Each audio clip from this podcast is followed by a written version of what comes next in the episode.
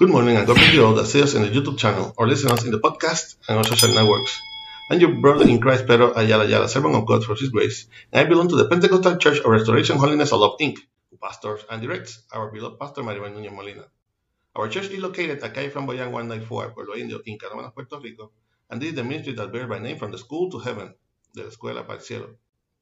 We will be using the Holy Bible app that you can get free of charge on both the Android platform and the App Store. The verse of the day is in John 8:12. John 8:12. This is the International Standard Version and reads like this: The powerfully Word of God is read in the name of the Father, the Son, and the Holy Spirit. Amen. Later on, Jesus spoke to them again, saying, I am the light of the world. The one who follows me will never walk in darkness, but will have the light of life. Again, later on, Jesus spoke to them again, saying, I am the light of the world. The one who follows me will never walk in darkness, but will have the light of life. Please God, continue blessing your already blessed word. Jesus, the light of the world.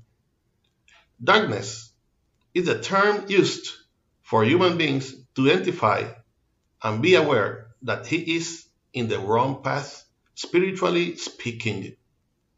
Such an anal- analogy responds to the criminal taking advantage of his actions in darkness. In darkness, it is intended to hide the truth.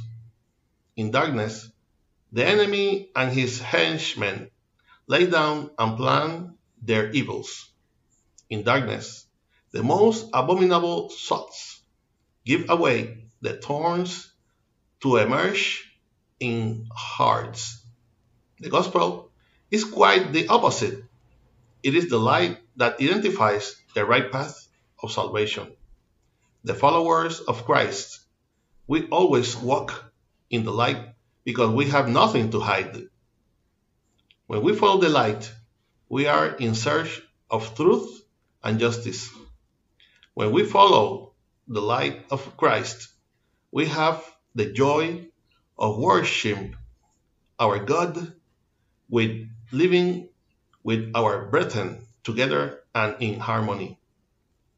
When we are in light of Christ, we radiate and reflect with our hearts that light, demonstrating to the world with the peace and the Christ bequeathed to us to bear witness to others of the great things the Lord has done in all of us.